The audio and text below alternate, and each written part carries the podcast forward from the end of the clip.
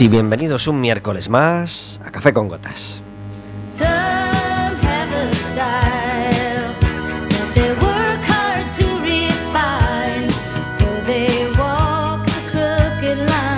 Estaremos con vosotros como todos los miércoles de 4 a 5 de la tarde en el 103.4 de Quack FM, en quackfm.org, en la aplicación móvil y como sabéis, cualquier día, a cualquier hora y cualquiera de los programas en Radioco Café con Gotas.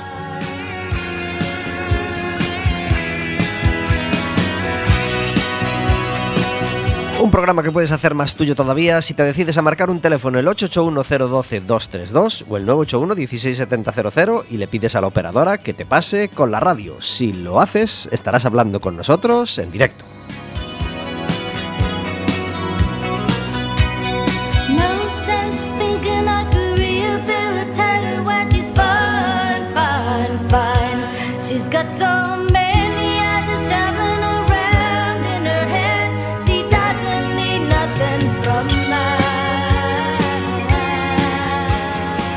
Podrás hacerle preguntas a nuestros invitados, podrás hacernos preguntas a nosotros o podrás pedirnos entradas para el baloncesto, porque este viernes tenemos partido en Oforno de Riazor, es decir, en el pabellón de los deportes de Riazor, a las 8 de la tarde contra el Iraugui, el Iraurgi, el Ira- Iraur- Iraurgi, entiendo que es, contra el Iraurgi, este viernes a las 8 de la tarde. El Básquet Coruña está ahora en una buena racha, estamos a punto de confirmar nuestro puesto de playoff y lo necesitamos, necesitamos acceder a ese playoff, así que quedan muy poquitos partidos de liga, de liga regular, y el Básquet Coruña necesita tu apoyo, así que si vas el viernes a las 8 de la tarde a verlo, lo vas a pasar fenomenal, vas a encontrar un ambiente familiar y estupendo, y, y encima podrás ir gratis, solo con darle me gusta a nuestras redes sociales y llamarnos por teléfono al 881-012-232, hasta las 5 de la tarde.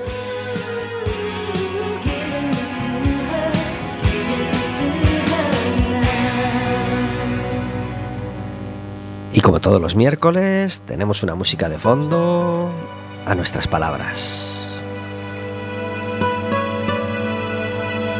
Hoy ese disco de musicoterapia que se llama Afectividad.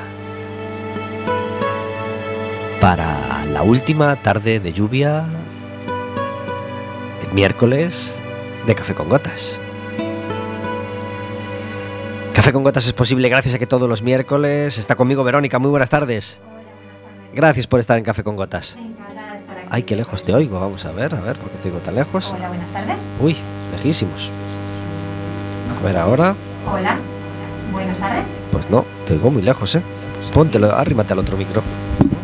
Hola, buenas tardes. Mucho mejor. Mucho mejor. Gracias por hacer posible Café con Gotas cada miércoles. Encantada de estar aquí un miércoles más. No es la última tarde de lluvia, no sabemos. Eh, no lo sabemos pero, es- bueno. Es, que tenemos la extraña teoría de que los miércoles llueve más que otros días de la semana. No sé Bueno, es la última te- teoría que tenemos porque no nos podemos quejar Nos de los encanta. días de sol Y es que, además- Y tuvimos. nos encanta que, que llueva también. Sabemos que necesitamos la lluvia, pero, pero También los miércoles tiene que llover. vamos notando que a lo mejor que, que en la semana hay muchos días que no llueve y el miércoles es más común. que- En fin, no nos importa, nos encanta la lluvia, sabemos que es muy necesaria y estamos encantados de venir al estudio de, de Quack FM, aunque llueva, claro que sí.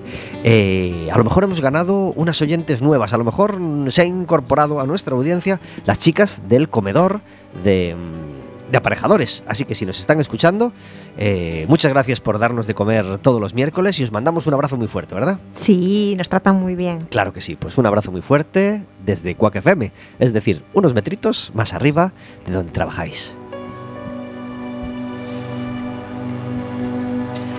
Es un fin de semana lleno de deporte, como todos pensaréis, eh, pero este es eh, especialmente intenso en cuanto a deporte en casa, en Riazor, porque el Básquet Coruña juega el viernes a las 8 de la tarde y el Deportivo juega en Riazor, en el estadio, el sábado a las 7 de la tarde. Y también necesitamos mucho las victorias porque el Racing de Santander ya se ha ido al quinto pino, ya es inalcanzable, pero el Racing de Ferrol nos pisa los talones y no queremos que nos alcance, queremos asegurar ese segundo puesto, así que muy importante también el partido del Depor el domingo a las 7 de la tarde. Y hoy queremos hablar de otro deporte que nos encanta. Este año hemos tenido fútbol femenino, eh, fútbol grande, hemos tenido fútbol sala femenino, a la Marelle, eh, hemos tenido más, más- bueno, hemos tenido di- diversos deportes como, como todos los, como todos los años, pero hay un deporte que nos encanta y que ya había estado en Café con Gotas, que es el voleibol. Jorge Barrero, muy buenas tardes. Hola, ¿qué tal? Buenas tardes. Gracias por estar en Café con Gotas. Eh, gracias a vosotros. Te echábamos mucho de menos, demasiado tiempo desde tu última visita, ¿verdad? Bueno, pues sí, ya hace tres añitos, me parece, si no recuerdo mal. Y, y bueno, en aquel año vinimos porque habíamos conseguido jugar fase de ascenso. Este año no fue tan bien, No, pero. no, vinisteis porque sí. Aquí estamos, bueno. No, no, porque no, nos no, invitasteis. no, no pero coincidió con, co- coincidió coincidió año, con ese bueno. año, que fue el mejor que hemos tenido hasta ahora. Nosotros queremos dar voz a los deportes que no tienen tanta voz en, en- en otras emisoras o bueno, que no son tan, tan relevantes de fútbol y del deporte, pues ya hablan en todas las emisoras y no le dedicamos más que este gramito eh, así en la apertura o en el cierre del, del programa. El Básquet Coruña pues también tiene su relevancia, le prestan bastante atención los medios y tenemos una colaboración con ellos que nos encanta y que aprovechamos para agradecer. ¿eh? Agradecer mucho este, este detalle de, de- permitirnos regalar una entrada doble en, en cada, en cada miércoles. Pero eh, queremos ayudar a deportes que no tienen tanta relevancia como, como el hockey, como el balonmano, como el voleibol, como bueno, cualquier otro que, que nos, que se nos proponga. Y el voleibol mm, en concreto nos encanta. Y en Coruña tenemos una gran tradición de voleibol, sobre todo en el Zalaeta, ¿verdad? Sí, ya son muchos años de- del club, desde el año 82. Ujú. y, y bueno, ha habido luego otros proyectos que nacieron, se desarrollaron y murieron ya. Y nosotros somos, digamos, el que más tiempo lleva El bastión que permanece, ¿verdad? Lleva, sí, a nivel de colegios sí hay muchos, eh, Calasancias, Liceo, que llevan también muchísimos años, pero como equipo, digamos, de competición a nivel nacional, pues sí que, sí que somos el, el- el más veterano. ¿Qué tal os lleváis con Calasancias? Bien, hombre, yo entrené en Calasancias, pues imagínate, desde el 88 hasta el 2007 entrené. Aún sigue siendo el club o sitio donde yo más años entrené, todavía más que en Zalaeta, o sea que, como comprenderás, pues sí, las relaciones son buenas. Entre todos, a ver, somos pocos, pero bien, avenidos, que es de lo que se trata. Se nos fue escurriendo el año entre, entre los dedos y al final eh, pues se ha acabado ya la temporada en, en vuestra categoría. Ahora nos queda solamente el torneo de Viana do Castelo, ¿verdad? Sí, nos queda, bueno, la temporada acabó al no clasificar a fase de ascenso, eh, pues ya acabamos hace unas semanas y, y ahora nos queda, bueno, como fin de temporada a nivel senior, porque las categorías inferiores sí que están compitiendo y aún les queda, nos queda, vamos a organizar un torneo el, el 14 de mayo aquí en Coruña, como fin de temporada, contra un equipo portugués de Viana do Castelo, eh, también de la misma categoría que nosotros, bueno, para cerrar un poquito la temporada.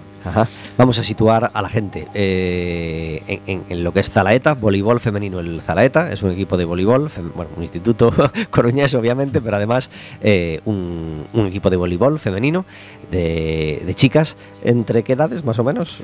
Bueno, la, la, la cantera empieza cuando las niñas más pequeñas que tenemos deben tener 6, 7 años más o menos, ahí empiezan. Aún no están todavía en el instituto, pero bueno, ya procuramos captar niñas más pequeñas para que empiecen un poquito antes.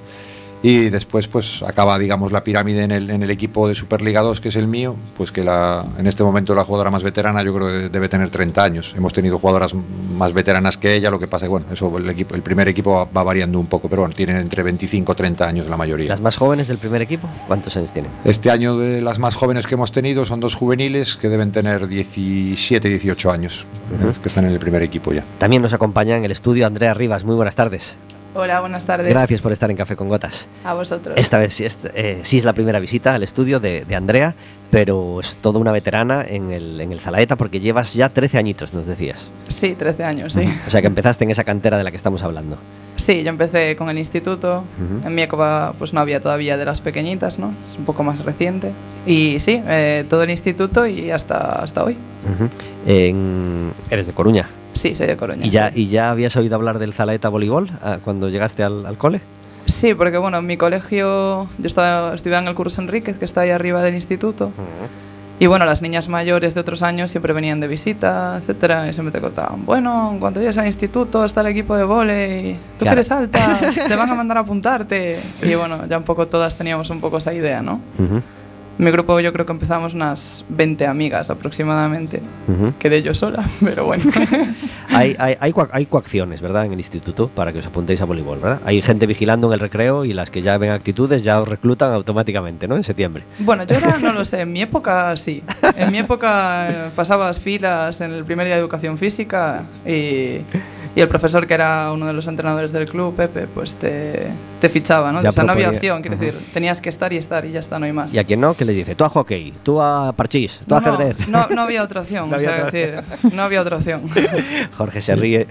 Esos tiempos pasaron ya un poco. Antes era así en todas partes. Si un colegio Sí. era tradición en un sitio, el profe de educación física inmediatamente te, te metía para allí. Sí, Ahora yo creo que también hay muchas más actividades para los chavales, hay mucha más oferta y Es ya no están ya no están así. Ahora creo, creo que pueden escoger bastante más que lo que escogíamos nosotros.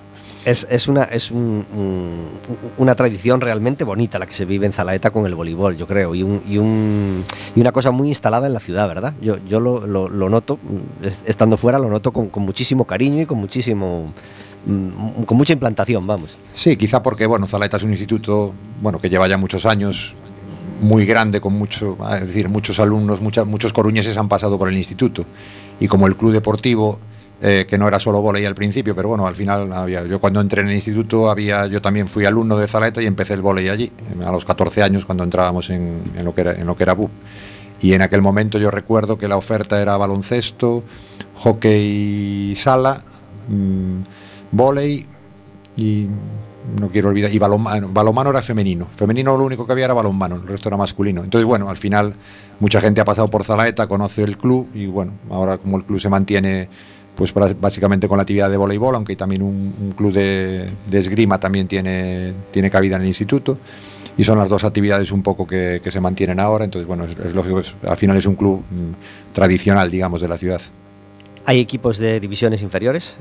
Sí, nosotros tenemos eso, desde la categoría Benjamín, que son las más pequeñitas, eh, pues en todas las categorías, Benjamín, Alevín, Infantil, Cadete, Juvenil, Junior y Senior. Tenemos desde que empiezan a los 6 años, 6, 7 años, hasta el equipo de Superliga 2, pues sí, en todas las edades van, van compitiendo en, la, en todas las categorías. ¿Cuántas niñas hay en, en esa cantera, entre todos los equipos? Pues ahora mismo este año debemos estar sobre 120 y bueno, la idea, bueno, la idea y espero que la realidad es que vamos a tener para la temporada que viene un, incremento importante, pretendemos acercarnos a las, do- a las 200 niñas. Ahí Bien. tenemos el problema de las pistas, que es complicado conseguir pistas, en- a pesar de que el instituto tiene, bueno, disponemos de ella de, de maravilla, pero bueno, para, para aumentar ese número, pues también en, en Coruña nos peleamos todos por horas de pista. Claro. La verdad es que hay mucha gente que hace deporte y es complicado conseguir horas, pero la idea es eso, mm, 120 este año y intentar acercarnos a las 200 para la temporada que viene. Es Qué lo que estamos trabajando ahora. ¿Hay, hay una web donde pueda la gente ir cacharreando y, y viendo más cosas mientras nos escucha?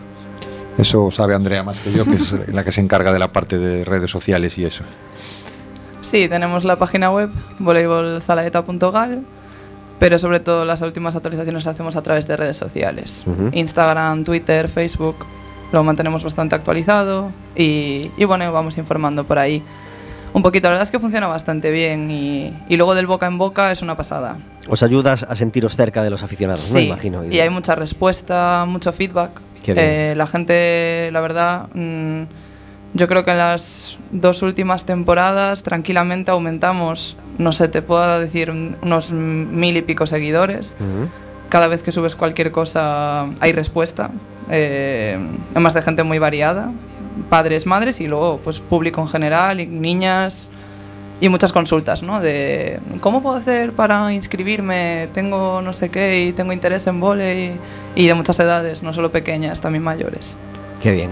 Em, este año hemos logrado el quinto puesto en esa segunda categoría na- nacional. En la primera categoría hay solo un equipo gallego, que es el, el equipo de Lugo, ¿verdad? Sí, el MB de Lugo está en Superliga 1, es el único gallego ¿Qué, ahora. qué tal ha ido este año? Bien, pues la verdad es que muy bien. Han hecho sobre todo un papel fenomenal en, en ellas en la, en la Copa de la Reina. Han quedado subcampeonas de Copa, que es la primera vez que, que se meten ahí. Es un equipo que el club que está tra- trabajando muy bien, lleva un par de años ya en la máxima categoría. Se ha profesionalizado mucho, que es el paso más complicado de conseguir porque exige recursos económicos y lo han hecho muy bien. Y nosotros, pues bueno, eh, mucho más modestos, sobre todo desde el punto de vista económico, pero bueno, al final también somos el único equipo gallego en Superliga 2. Hubo temporadas atrás que éramos dos, tres equipos, pero nos hemos quedado solos, lo cual también nos dificulta efectos de viaje. Hay que moverse mucho porque no, los- no tenemos ningún equipo cercano para, para jugar. Pero bueno, la temporada de este año, por nuestra parte, ha sido bueno, mejor que las dos últimas que habíamos estado un poquito más sufriendo por abajo. Y en la división inferior, que le llaman Primera Nacional, están el Calasancias Y el aceite es Abril Ourense. Sí, y el Bruxas de Santiago. Hay Bruxas de tre- Santiago. En, la, en la inferior a nosotros hay, hay tres gallegos en este momento. ¿Y cómo les ha ido este año? Bien, Calasancias ha estado, yo creo que ha sido su mejor temporada, ha estado por la parte alta de la, de la clasificación, Orense también ha estado arriba, y, pero ya es un clásico de estar en, la- en los puestos de, de arriba, Orense es un equipo fuerte de, de Primera Nacional, y Bruxas ha estado un poquito por abajo, pero bueno, consiguió salvarse, que al final era el objetivo que tenían, sufriendo un poco, pero, pero bueno, digamos que ha sido una buena temporada para, para los tres. Qué bien, pero no han logrado ascender.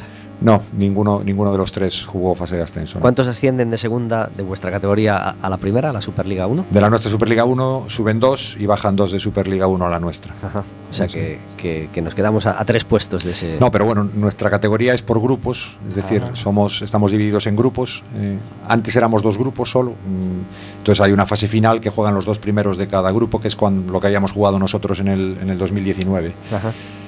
¿Qué pasa? Que como pasó en todos los deportes, en el- con el año de la pandemia, que la competición no acabó, no hubo descensos, hubo ascensos por temas legales, entonces se han aumentado el número de equipos. Entonces ahora estamos jugando en tres grupos, porque somos más equipos y han ido a la fase de ascenso los dos primeros de cada grupo. Fue este fin de semana y subió un equipo de Madrid y un equipo de, Las Palmas. Son los dos que han subido a, a- la Superliga 1. Ujú.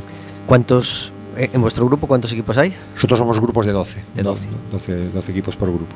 O sea, tiene 22 partidos de temporada. ¿no? Sí, es una temporada que no es larga porque después hay las fases finales. Lo que pasa que, bueno, al final ya no a nivel de, de que sea larga, sino que económicamente es complicada porque nosotros tenemos que eh, viajar a Canarias un par de veces, Extremadura, que no queda cerca, porque luego sí, a nivel de la península pues lo hacen más o menos por proximidad, pero, pero como no hay equipos en la zona norte, es donde menos equipos hay, pues al final acabas bien teniendo que ir a Madrid cinco veces, a, a Extremadura que haces y bajo un par de veces. Bueno, es una- se hace pesada en ese sentido de, de que los viajes no son cortos. Ahí va mi, mi siguiente pregunta. ¿Cómo se está llevando esos, esos desplazamientos? Económicamente eh, es duro y difícil, imagino, pero vamos teniendo recursos para, para poder hacerlos con relativa comodidad. Bueno, la, la comodidad a lo mejor las jugadoras te la dicen más. Yo es que tengo ya, mi culo tiene forma de asiento de bus porque ya son demasiados años, Claro. entonces ya, ya no me cuesta tanto. Pero bueno, con esfuerzo porque al final es un- la mayor parte del presupuesto del club se va, en- se va en, en esos viajes. Pero bueno, intentamos en la medida de lo posible hacerlos lo, lo más cómodo posible en bus grande y, y si es ya muy lejano, pues dormir el día anterior, hacer el viaje en dos partes. Bueno, eso es lo que intentamos. Pero bueno, Andrea a lo mejor te- tiene la opinión de que sufre mucho en el bus, no lo sé. ¿Cuál es el mejor desplazamiento, Andrea? Uf, el mejor desplazamiento. Pues mira, este año que hemos tenido la opción de coger avión un par de veces para ir a Madrid, porque nos cuadraban partidos el domingo por la mañana y había buena conexión. Pues si no vas en avión el domingo por la mañana, la opción es ir el viernes, el sábado al mediodía. Entonces ya es todo el fin de. Entonces ese, bueno, fue cómodo. Pero en general, ah, porque mi culo también tiene forma de asiento de bus, eh, yo diría que el de Gijón, que es, el, es el equipo que tenemos más cerca, son tres horas. Ese viaje es una gozada. Es, mm, no sé, es como coger el bus urbano para, para irte al centro. Claro. El equipo con el que peor os lleváis, con el que tenéis más rivalidad, el que más ganas le tenéis. Puf. Buena pregunta. no sé qué diga ella. No sé, a ver, yo creo que hay equipos con los que sí que te puedo decir que tenemos de seguro una buena relación, porque son muchos años ya eh, de vernos las caras eh, temporada tras temporada, como pueden ser Gijón, Torrelavega. Eh, son, yo creo que esos dos equipos son un poco como nuestras vecinas de al lado, ¿no? Torrelavega es un equipo al que nos da mucha tirria, pero que al mismo tiempo hay ese, como esas hermanas que te llevas mal pero las quieres mucho, ¿no? Sí. Pues un poco así. Y no sé, bueno, este año quizás Madrid, los dos de Madrid, Voley Playa y Chamberí, que eran así los dos más fuertes de Madrid, y el equipo de Aguere, porque bueno, son Aguere, son estos tres los que se han metido entre los tres primeros, ¿no? Eh, eran los que te daba más, eh, más rabia, ¿no? Tenías como más ganas de jugar contra ellos porque al final eran un poquito los mejores, ¿no? Había que, que plantar más cara o sacar más garra, no sé.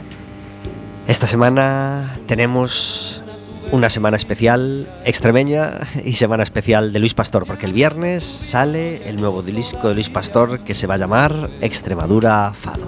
Si tu esposa la dulce te dijo ahí te quedas, se voy. Vamos a hablar con él dentro de un ratito y por eso hoy hemos decidido disfrutar de tres canciones de Luis Pastor, entre ellas este inmortal Evoe de un disco de 1994, nada más y nada menos, que se llamó Nada es real.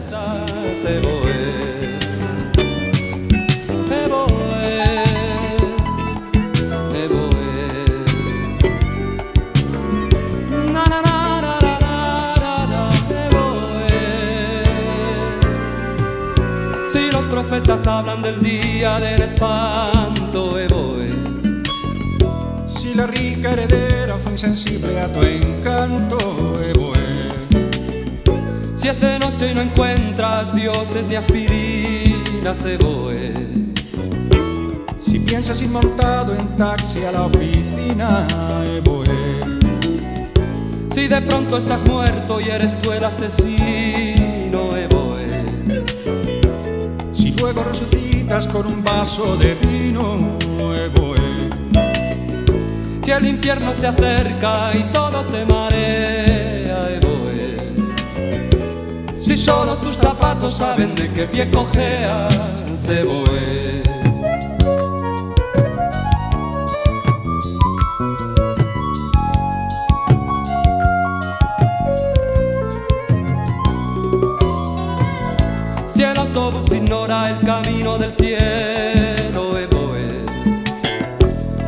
Si echaste a la basura tu mejor consuelo, evoe. Si el horizonte es humo y el mar es gasolina, evoe. Si te lo recomienda tu mejor vecina, evoe. Si el día de tu santo te regalan corbatas, evoe. Si tu mejor amigo asalta tu cubata, evoe. Te quedan rasguños de aquella despedida, evoe. Si una historia comienza y otra historia termina, evoe.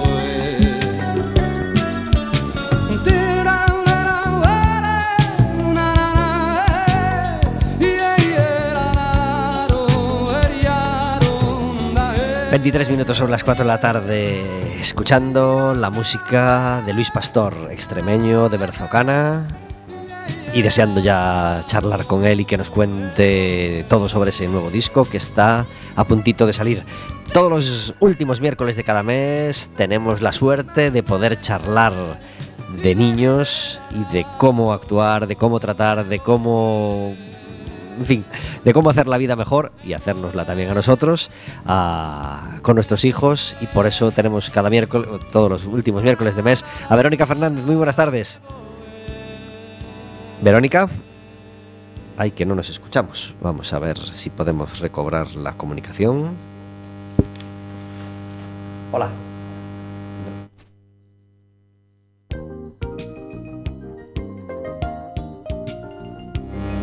Hola, Verónica. Tardes, ¿qué tal? Ay, pues nos faltaba un botón por tocar. Eh, siempre hay, Nos faltaba, nos faltaba. hay botones caprichosos. Gracias por estar en Café con Gotas. Gracias a vosotros. Hoy queremos hablar de qué pasa cuando llega un nuevo hijo, qué pasa cuando son dos hijos, qué pasa cuando son súper diferentes y uno dice, no puede ser que, que- que uno sea radicalmente diferente al otro, ¿verdad? Sí, sí, pues ese es un poco el tema de hoy, el por qué nuestros hijos son tan diferentes, porque a veces nos preguntamos por qué siendo hermanos parece que son de familias completamente distintas. Y bueno, y realmente existen muchas razones para que suceda esto. Una de ellas es porque necesitamos distintos roles para funcionar como familia, como sociedad o como sistema. Por ejemplo, si en una empresa solo hay directivos y no hay nadie que haga la labor de técnico, la empresa no irá a ningún lado. Pues en una familia ocurre exactamente lo mismo. Y además, si todos fuéramos iguales, no tendríamos un papel importante en nuestro entorno. Y esa es una necesidad del ser humano, para pertenecer y permanecer en la familia. Pero otra de las razones, y en concreto la que vamos a ver hoy, es el orden de nacimiento. Y es que sin darnos cuenta los padres y las madres, según el orden de nacimiento de nuestros hijos, actuamos inconscientemente de formas muy diferentes. Y esto influye en cierto modo en su personalidad, en el rol que asumen y en parte de sus conductas. ¿no? Por ejemplo, Con los hijos mayores, los padres y las madres tenemos unas grandes expectativas y esto es inconsciente en la mayoría de los casos, pero es verdad que cuando llegan pues les enseñamos un montón de cosas a edades muy tempranas, los llevamos a un montón de sitios, tratamos de que hagan las cosas por sí solos y tenemos mucha más paciencia y más tiempo para dedicarles, evidentemente. Además, cuando tienen hermanos, a veces les hacemos incluso responsables de parte de su cuidado, ¿no? Bueno, todo esto hace que tiendan a ser más competitivos. A menudo tienen la necesidad de ser mejores, más rápidos o más responsables y pueden ser muy críticos consigo o con los demás. Y es común cierta tendencia al liderazgo, a veces son un poquito mandones.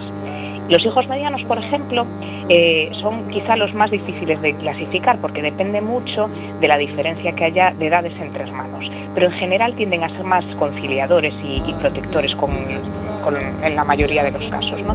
y tienen una mayor capacidad de aceptación que la de sus hermanos. Con los hijos pequeños, ¿qué ocurre? Bueno, que los padres y madres en ocasiones sentimos cierta culpa por no poder dedicarles tanto tiempo como le dedicábamos a sus hermanos y tratamos de compensarlo a veces pues mimándolos a lo mejor o por otro lado sabemos que es una etapa que pasa súper rápido y podemos mm, querer alargarla un poquito más y quizá le consentimos de más o cedemos en cosas en las que no cedíamos con sus hermanos mayores o incluso hacemos cosas por ellos que pueden hacer por sí mismos. Bueno, pues todo esto hace que muchas veces entiendan que su papel es el de ser servidos o atendidos y que son queridos solo cuando alguien se hace cargo de ellos.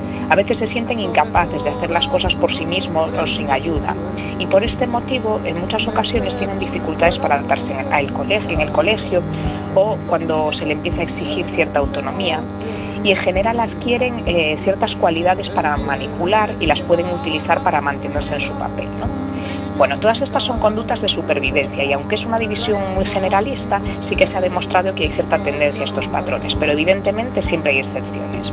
Aún así, ¿por qué es importante tener esto en cuenta? Primero, para analizar qué actitud estamos teniendo nosotros con nuestros hijos e hijas y para, eh, para que ellos actúen ¿no? de la forma que lo hacen, cuál es nuestra parte de responsabilidad. Pero más allá de todo esto, lo importante es asumir que es normal y es necesario que nuestros hijos sean diferentes y sobre todo, e independientemente del tipo de personalidad que tengan, aceptarlos y amarlos tal como son. Y eso es lo realmente importante. Que se sientan, queri- que se sientan queridos eh, es imprescindible, por supuesto. Imprescindible, imprescindible, tal y como son, o sea, sin que pretendamos cambiarlos. ¿no? Y siempre habrá una tía y una abuela que diga, pero é, é que, é que esa é calcadiño pai, calcadiño pai, a outra non, a outra saiu a nai totalmente. Tengo carácter da nai.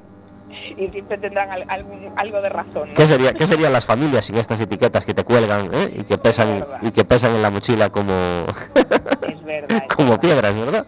Que luego cargamos toda la vida. Toda la vida. ¿no? Sí, sí, sí.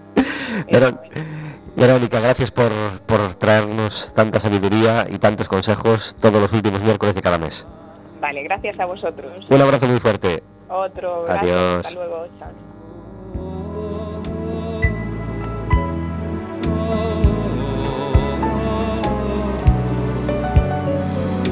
29 minutos sobre las 4 de la tarde.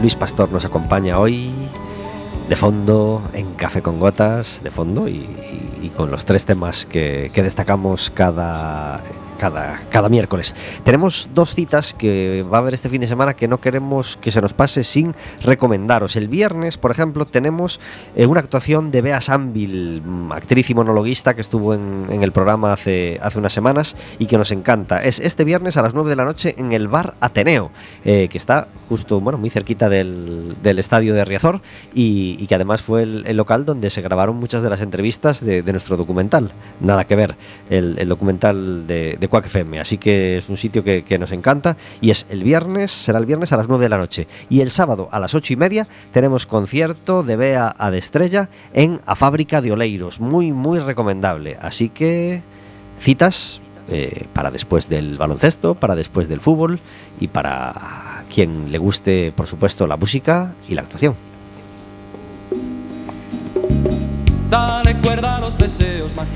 Todos los miércoles tenemos una sección que se llama El Café Amargo, donde intentamos encerrar la queja del día para que, para que no nos manche el resto del, del- del programa que pretendemos que sea alegre y optimista. Andrea, ¿tienes un café amargo? Pues mira, justo lo hablábamos antes. Hoy estuve en la biblioteca por la mañana, en la del Rosalía, Y me pasé toda la sesión de concentración y estudio escuchando un gaiteiro tocando allá abajo. La música preciosa, ¿eh? Claro, Pero- es que Riego de Agua eh, tiene, Eh, tiene sí. ese punto. ¿eh? Y, y- Sí, y- sí. y sobre todo los días de lluvia, los soportales del Rosalía pues son muy atractivos. Totalmente. claro. Y un público muy efusivo también. También, también.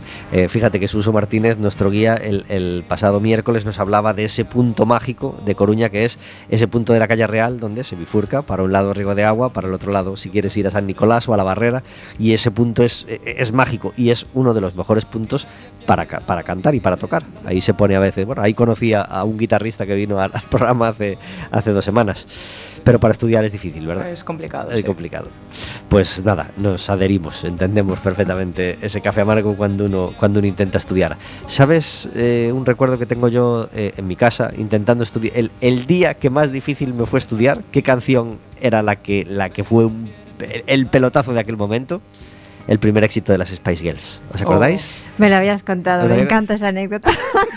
Es que yo... Porque tus vecinos ponían repetidamente, el- el- constantemente. el- el- el- en el quinto A, ¿eh? es decir, el piso de al lado, pues había niñas, niñas o niña, ya no me acuerdo. Eh, si era, si era una, eh, bueno, menos, menos que adolescentes, en, en edad de, de Spice Girls. Y claro, aquel pelotazo, pues Claro. una tarde con- En- completa, en bucle. en bucle. Ah, también me ha llevado, y yo intentando Bueno. estudiar en aquel patio interior. Eh, difícil. Si es por las Spice Girls, le- Todo. le- lo, lo- lo perdonamos. Fíjate. La fíjate, perdonamos, fíjate, seguro. fíjate. Anda, tenemos una llamada. Voy a subir la música para poder cogerla, perdonadme. Tienes que jugar.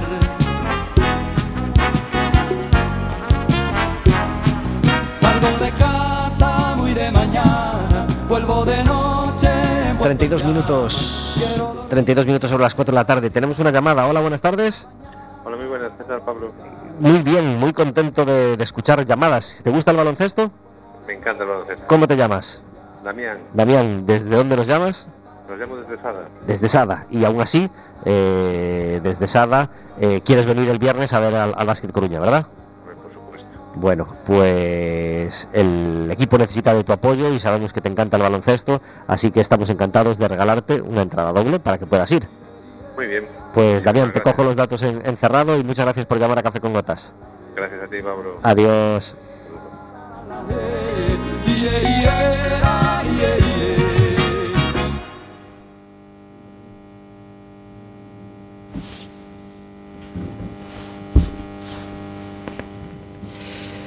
Claro, se acaba la música. Justo se terminó la canción en este momento. canción en el momento que menos- Es que esto pasa siempre, esto pasa siempre, es muy, muy, muy de café amargo. Además Jorge, tiene una, una- un final así un poquito abrupto, Abrupto, ¿eh? sí, sí, porque los discos en el 90 y pico, bueno, no es que, pero bueno, en fin, que a veces el final de las canciones no era tan logrado como en otros momentos. Jorge Barrero, ¿tienes un café amargo?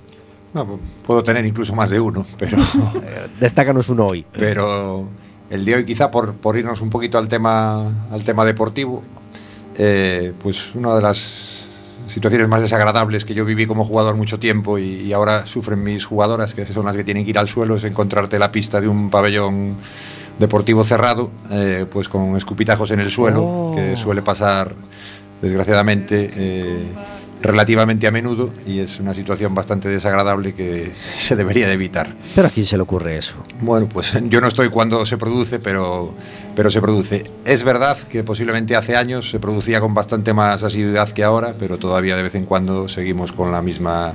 Serán deportes que al suelo no tienen que tirarse, eso, eso seguro. Te llueve sobre mojado porque casualmente el, el pasado miércoles salió el tema de, de los futbolistas que meten el agua en la boca y la echan, ¿eh? Cosa que aprenden los niños y que se les ocurre hacerlas eh, no, no en fútbol grande, sino en fútbol sala, eh, con el correspondiente mal efecto y horrible resultado, claro. Pues seguro, seguramente por ahí irá la cosa y debe ser que de mayores la costumbre sigue, sigue manteniéndose. Pero Bueno, en- bueno, En, voleibol a nadie se le ocurre escupir No, ni echar agua en el suelo de ningún tipo. no, ¿verdad? por, por- Pues, por- por lo que te, por, por- por la cuenta que te tiene no lo haces. Por Por luego tienes que tirarte ese suelo, con, con lo cual no se te va a ocurrir. nos adherimos totalmente a ese, a ese café amargo. Vero, ¿tú tienes un café amargo? Sí, yo tengo un café amargo y es que además me va bastante rabia que va en relación a los eh, carteles de pues de festivales o de diferentes actividades, ¿vale? Que, mm, que no se entiende de un primer vistazo qué es lo que están eh, publicitando. ¿vale? No sé si es un concierto, es una obra de teatro, es una actividad al aire libre, eh, no sé lo que es, es decir, no te lo explica. Y o tienes que sa- tienes que ser muy del mundillo para, para saber lo que es, por, por tanto me siento un poco excluida, ¿vale?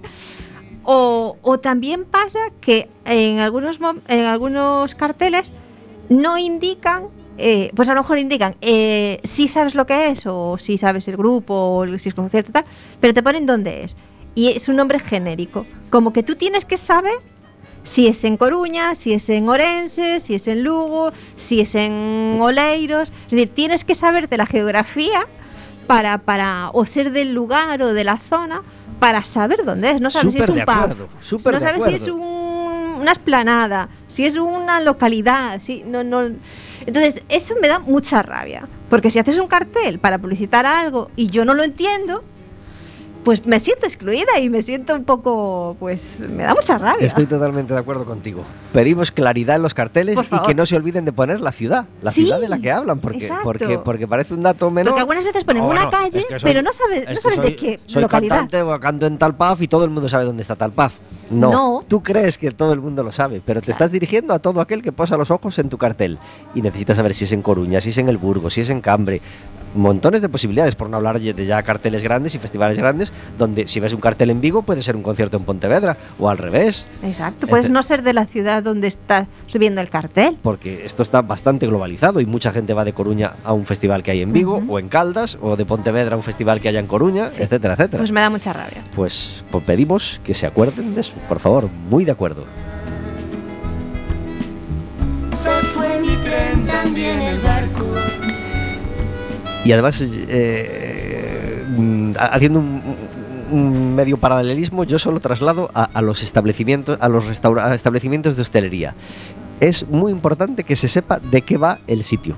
Es decir, sí, sí, sí, sí. Eh, hay montones de, sitios fabulosos que fracasan porque no se sabe a qué juegan. No se sabe si es cafetería, si es restaurante, si es pub, si es cafetería de una hora o de otra. Es decir, ya sé que esto es mucho más imperceptible y mucho más intangible, pero, pero mm, tengo así varios ejemplos en Coruña que, les ha pasado. Si no se sabe de qué va el local, a lo mejor tienes un local estupendo, súper arreglado, súper bien decorado y no, y no funciona o no funciona todo lo bien que debería porque no la gente no sabe de qué va el local. Es decir, mm, y si esto, tengo que ir a tomar un café o una caña o a comer o a cenar. Exactamente, o- exactamente. Y esto, eh, claro, eh, yo entiendo que es bastante difícil porque no se trata de poner un cartel, no, no siempre puedes poner un cartel de aquí puedes hacer lo que quieras. ¿eh? Pero el Show Santos, por ejemplo, todo el mundo sabe que en el Show Santos puedes hacer de todo. O en un Gastov, por ejemplo. Sabes qué tipo de locales. Y otros locales, bueno, ya me entendéis, creo. Yo también tengo un café amargo eh, que va en relación a, las competiciones deportivas, tal y como hablábamos hace un poquito. Eh, y va en relación a los nombres de las competiciones deportivas. Ya sé que esto que pido es un poco difícil, pero ¿por qué no unificamos? ¿Por qué no intentamos llamar primera cuando es primera, segunda cuando es segunda y tercera cuando es tercera? Aunque en un punto lleguemos a primera regional, que entiendo que, que- que- que está bien clasificarlo así, pero lo que cuesta entender las eh, categorías cuando no estás en el mundo, ¿me entiendes, no, Jorge? Sí, sí, la verdad es que sí. Yo mi deporte lo controlo porque evidentemente estoy en él, pero es verdad que, hombre, quitando ya que haya un sponsor que le dé un nombre como pasa en las grandes ligas, pero las demás yo creo que deberían ser mucho más sencillos saber que la cuarta está debajo de la tercera y la tercera debajo de la segunda. Claro, hasta los sponsors, mm, claro, los sponsors están todavía complicando más ese, e- Sí. ese tema. Tú tienes que saber que la. Liga Andesa, ya, ¿sigue siendo la Liga Andesa? Yo La creo que sí. La, primera de básquet. La de básquet es Ya, pues tienes que saber, pero, pero al que llega de fuera, de fuera del mundo, Sí. digamos, eh, ¿por qué tiene que saber que la Endesa es la primera? O, Sí. o la BBVA en su día la primera de fútbol, o la Santander. Que deberían mantenerlo de Mantener el primero. primera división, Claro. segunda división, tal. Y después si quieres poner el nombre del sponsor, por perfecto. Pero no, no excluyas esa, esa explicación de si es primera, segunda o tercera división. Claro, y ya cuando llegamos a, a nombres, pues la Premier en tal, la primera inglesa no es la primera, la primera es la Premier. Y Sí. tienes que sabértelo, claro. Y por no hablar del gran cacao maravillado que han hecho con el fútbol. Claro, yo tengo un hijo de seis años que empieza a acompañarme al fútbol y que empieza a interesarle. ¿Cómo creéis que le he explicado lo de la primera ref? O sea, a- a mi hijo ha crecido con el gran cacao maravillado de la reorganización del fútbol español. Claro, no- nos hemos entretenido mucho también, ¿eh? Papá, pero entonces... Entonces, la primera esta, ¿cómo es con la primera de la otra? Claro, claro. Ahora lo tiene súper claro. Pero claro, le encanta si viajamos, por ejemplo, y vamos a Ordes. ¿Y el Ordes en qué está, papá? En sexta. en tercera regional, ¿cómo se llama? Y claro, yo como el chiste del búho, vamos. En fin, muy complicado. Pues su- eh, ya que hablamos de voleibol, que la gente lo entienda, Superliga 1 es la primera, Superliga 2 es la segunda y Primera Nacional viene a ser la tercera. La tercera, ¿La efectivamente. cuarta cómo se llama? La cuarta es ya, la, sería, es ya a nivel autonómico y se, se llama la segunda nacional, Segunda que ya son por grupos, eh, ya no es una liga, digamos, que, que tenga va- varias comunidades en- disputando, es a nivel autonómico. Eh, ¿Satisfechos de la temporada realizada? Bueno. ¿Satisfechos de ese quinto puesto? Siempre se puede aspirar a más, porque es verdad que la primera vuelta, hasta, hasta más o menos final de la primera vuelta, estuvimos relativamente cerca de los que peleaban por, por estar en esas plazas, de fase de ascenso. Eh, el parón de Navidades a nosotros nos vino muy mal porque nos jugábamos seguir ahí en tres partidos nada más pasar las Navidades y ahí fue el momento, bueno, esa es una circunstancia que nos ha pasado a todos, pues en el caso de nuestro equipo casi todas las jugadoras cogieron COVID en Navidades, lo cual fue bueno en el sentido de que no estábamos en competición, pero nos hizo estar prácticamente un mes sin poder entrenar en todo ese parón. Entonces cuando llegaron los primeros partidos de la segunda vuelta, al margen de que eran contra rivales difíciles, no estábamos preparados para jugar, perdimos los tres seguidos y nos quedamos ya en una zona bueno, inter- intermedia de la clasificación. Y luego pues la segunda vuelta se hizo un poco pesada en el sentido de que te quedas en el medio sin ningún objetivo competitivo. También por otro lado recordabas el año anterior que estuvimos hasta el final suf- no sufriendo por no descender. Es muy ingrato esa, es- esa zona morna, Sí. la clasificación, con donde está el Celta ahora, por ejemplo, pero caray, ¿qué, qué prefieren? ¿Estar de 17 con el agua al cuello? Acabas la temporada mucho más contento si te salvas, pero si Sí, no te salvas, es ¿no prefieres tema. estar en la zona morna aunque se te haga larga, entre comillas, la temporada? Sí, lo, lo hablamos con las jugadoras que al final, eh, pues casi a lo mejor tienes un recuerdo más mejor de la temporada pasada porque tiene más emoción hasta el final, siempre que porque acabó bien y lo sabemos, claro. Si hubiera acabado mal, la cosa cambia y la garantía no la tienes. Pero es verdad que sí, cuando te quedas en una zona media, sobre todo, porque al final las últimas jornadas, pues muchos equipos suele pasar, pero este año nos pasó muy muy pronto. Eh, los tres últimos meses de liga prácticamente, o dos meses y medio, ya no teníamos, estábamos muy lejos de los de arriba y de los de abajo. Y eso pues al final se hace un poco más pesado, evidentemente el ir a entrenar, el meterte el viaje cuando al final siempre quieres ganar, pero no te va a llevar a nada ganar o perder, pues se hace un poquito más complicado. Luis Pastor tiene montones de amigos, es admirado y respetado por todos los cantautores, ya sean de su generación o de otras. Y con el joven, en aquel momento, Pedro Guerra, compuso a medias este maravilloso Ángel Caído. La letra es de Luis Pastor y la música del propio Pedro. Hicieron este maravilloso Ángel Caído.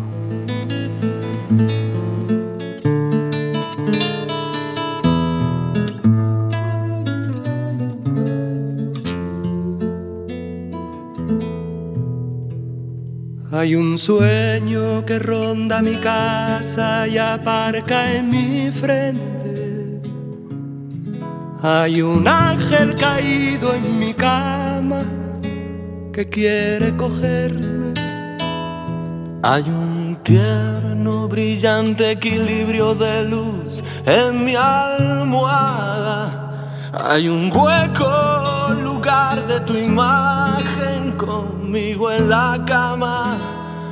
Hay un hueco lugar de tu imagen conmigo en la cama.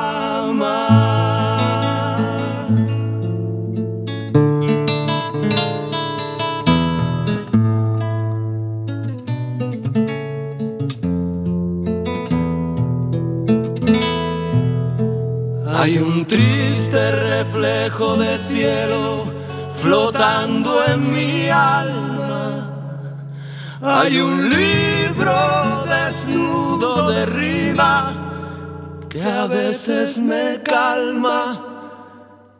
Hay un dulce recuerdo de ola soñando mi arena y una nube pintada de agua que moja mi pena y una nube nube pintada de agua que moja mi pena y una nube pintada. ¿Cómo cuesta bajar el volumen de este maravilloso ángel caído que grababa que grababa Luis Pastor con Pedro Guerra hace cuántos años Luis? Pues ya ni me acuerdo. bueno, pienso que eso está grabado en un concierto de Pedro. Bueno, la versión que ahora escuchamos está en el, en el disco Dúos, pero pero en ese concierto de Pedro, pues pues pues eh, bueno, la habrás cantado con él en, más de un No, entonces, entonces es la grabación del año 96, Diario de Abordo. Eso. La, la trilogía de los tres libros discos, Diario de Abordo, por el mal de mi mano y Sol, comienza en- con el Diario de Abordo del 95. Son todo músicas de Pedro y letras de mi diario. Lo recuerdo, lo recuerdo. Pero recuerdo también eh, eh, eh, la primera vez que escuché la, la, canción fue en un concierto de Pedro Guerra que pusieron en la televisión. Yo grabé aquel concierto en mi VHS y en aquel concierto había cuatro temas, creo, que no estaban en, los dos primeros discos de Pedro Guerra, que eran los que había sacado hasta aquel momento. Y claro, una de ellas era esta, maravillosa, maravillosa, y yo estaba muy enamorado de Pedro Guerra en aquel momento, muy a tope con él, y ponía vuelta y vuelta eh, este, este ángel caído grabado contigo, cantando tan maravillosamente bien, y decía, qué suerte, qué suerte tener un, hermano mayor como Luis Pastor cantando a mi lado. Qué, qué, qué afortunado se debe sentir Pedro, ¿verdad? Bueno, la verdad es que la música es lo que tiene, ¿no? Que, te, da muchos momentos de magia, ¿no? De- donde vibras en el mismo bordón con, con otros seres humanos, ¿no? Y no solo con los que compartes voz y instrumentos, sino con el mismo pulso también. Estamos en una semana especial para Luis Pastor porque el viernes ya se pone a la venta su último disco que se llama Extremadura Fado. No hay nombre que, que defina más a, bueno, a- a- a la vida musical de, de Luis, tan ligada a Portugal y tan ligada a Extremadura, ¿verdad? La verdad es que es como cerrar círculos, ¿no? A final de, de- de mi vida, porque tengo 70, voy a hacer 70 años dentro de un mes, pero de alguna manera de, estoy celebrando 50 años de- desde que dejé la compañía de seguros de muerte invalidez permanente, donde trabajé de los 14 a los 20 años. Y aunque comencé a cantar a los 16 y mi primer artículo de data de- eh, del año 69, eh, la verdad es que yo cuento que, que me dedico a esto desde, desde el, el 1 de mayo mm, del año del año 72. El 1 de mayo tomé las vacaciones y dije adiós a- al trabajo de, de- de seis años de esa oficina y me fui a cantar a me fui a cantar con los sindicatos italianos un mes entero recorrí Italia a la vuelta me a Barcelona, me quería vivir allí ver mi primer disco, ¿no? Entonces, de alguna manera, son números, y los números son cábalas, bueno, yo no creo en nada, pero es verdad que eh, eh, todo se conforma en círculos que van convirtiendo en que y la vida se va cerrando y abriendo círculos en muchos sentidos, ¿no? Yo que empecé como vallecano, eh, cantautor, porque emigré de mi tierra con con muchos años, pero no dejé de ir nunca. Y cuando dije cantautor, evidentemente era, era un, obrero de barrio, ¿no? que se politizó, que tomó conciencia de clase, que, hizo de, de la canción una herramienta para luchar contra la injusticia, contra la dictadura, para ser solidario, para ensalzar lo bueno del ser humano, para descubrir la poesía. Todo lo que conllevó aquella adolescencia y juventud que marcaron mi vida, ¿no? Y, cerrar eh, a los 50 años, yo supongo que haré más discos, pero, pero no lo sé tampoco, ¿no? Pero cerrar con este, disco dedicado a, a- a- a mi ser extremeño, porque en el fondo eh, uno tiene madre, ¿no? Y, pero tiene una madre por encima de tu propia madre, que es la madre tierra, la, la que te ha dado la vida, ¿no? Y en este caso mi madre Extremadura, a la que dedico un poema escrito a mano en este disco, que, que de alguna manera quiere ensalzar ese, ese, ese ser extremeño que me ha habitado desde mi niñez y que no me ha abandonado y al cual yo quiero homenajear en este disco. Es un homenaje al amor, al amor a las extremeñas y, y a los extremeños, pero el amor también a la madre, a la madre Extremadura. Las canciones que componen este disco, eh, ¿las has compuesto a lo largo de mucho tiempo? ¿Son fruto de los últimos dos años? ¿Cómo, cómo ha sido la composición? Mira, eh, el primer año de pandemia, yo vivo aquí en Rivas con donde vive también mi hijo Pedro y todos sus amigos, y músicos jóvenes, y mi otro hijo Juan. Y yo vivo en el jardín en un apartamentito que me he hecho para mí solo. Y el primer año no hice nada. Año fue una pandemia bien llevada porque eran muchos ahí en casa, era- eran 10. Y, hice algún vídeo para estos encargos, algún conciertito, alguna cosa con Pedro, pero no hice nada de mi trabajo. Y el año pasado, en el mes de, fe- en el mes de febrero, comencé a escribir en mi diario y en 20 días escribí este disco. Del 9 de febrero al 9 de marzo estaba terminado. Eh, había escrito 18 letras eh, para conquistar por WhatsApp a una muchacha eh, extremeña. No me, no me digas No, eso, no- lo conseguí, pero, pero hice un disco precioso. Esos arranques de inspiración no- nos dan mucha envidia a los cantautores que nos cuesta un mundo. Bueno, vivíamos, vivíamos, eh, vivíamos una situación de encierro de, de un año ya y también de, de- de romper nuestras relaciones normales y naturales, nuestras bocas tapadas, nuestras miradas que eran solo con lo que podíamos a veces expresarnos y comunicarnos muchas veces, ¿no? Y, y- yo creo que eso me hizo volar, volar la imaginación y la fantasía y la locura de, de- de- del amor, ¿no? Que es eso, es, es volver a tener 16 años y aunque no haya respuesta desde el otro lado, tú eres capaz en 20 días de vivir todas las situaciones que se viven o que yo he vivido a lo largo de mi vida con mis parejas, ¿no? Eh, la pasión, la ausencia, el desengaño, eh, la ruptura, la despedida, el desamor. Este disco en 20 días cuenta todo eso.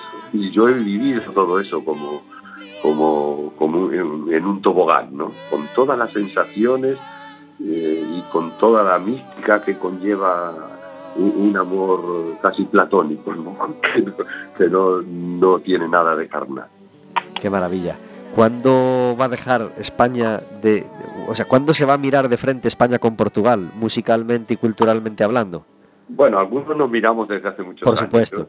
Para mí ha sido un espejo desde mi, desde mi juventud, desde que buscaba referentes de los que aprender para ser cantautor y descubrí a José Afonso y Adriano Herrera de Oliveira y a Fausto, Sergio Godiño, Vitorino, tantos compañeros de, música que, en los 70 ya mm, colaboraron en mis discos, eh, en mi segundo disco Vallecas ya participa Fausto y Vitorino, el tercer disco lo arregla y lo produce Fausto, yo incorporo percusiones ya en Vallecas de adufes, corales portuguesas, y de alguna manera eh, eh, yo siempre he mirado a Portugal y, y le he mirado desde el espejo donde, donde de tú a tú nos, nos reflejamos y, a veces donde he aprendido sobre todo un camino que ha marcado el, hilo musical de, mi trayectoria que pasa por, por lo que en aquel tiempo de los 70 eran colonias portuguesas, la,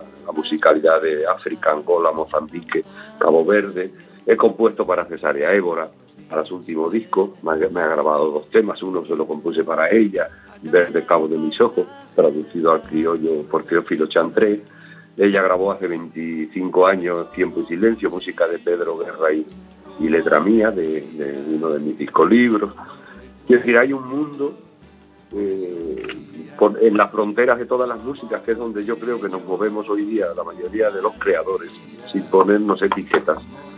Pero hay un mundo que, que yo he querido transitar desde la poesía, desde la música desde, y desde la espiritualidad, y, ese mundo tiene que ver con Portugal. Por tanto, eh, yo mm, a veces eh, en estos años, atrás, hace 30 años, evidentemente, había españoles que miraban a Portugal desde un reflejo que no era, desde como, como una superioridad, ¿no?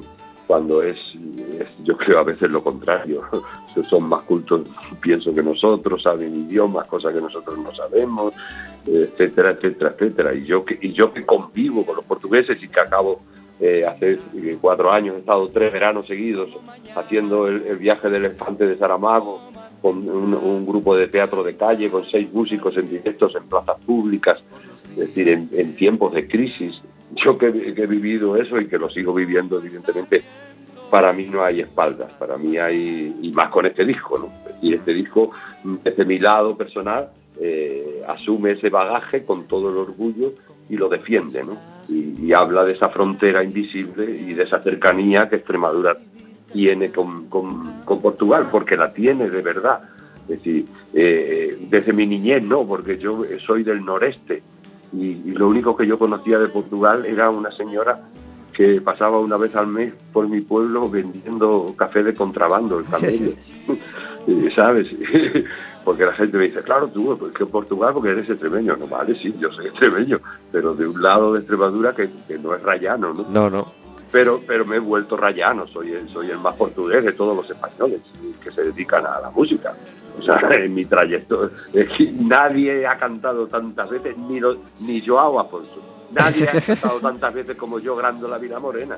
Nadie ha homenajeado tantos años seguidos los 25 de abril a José Afonso y ha cantado sus canciones.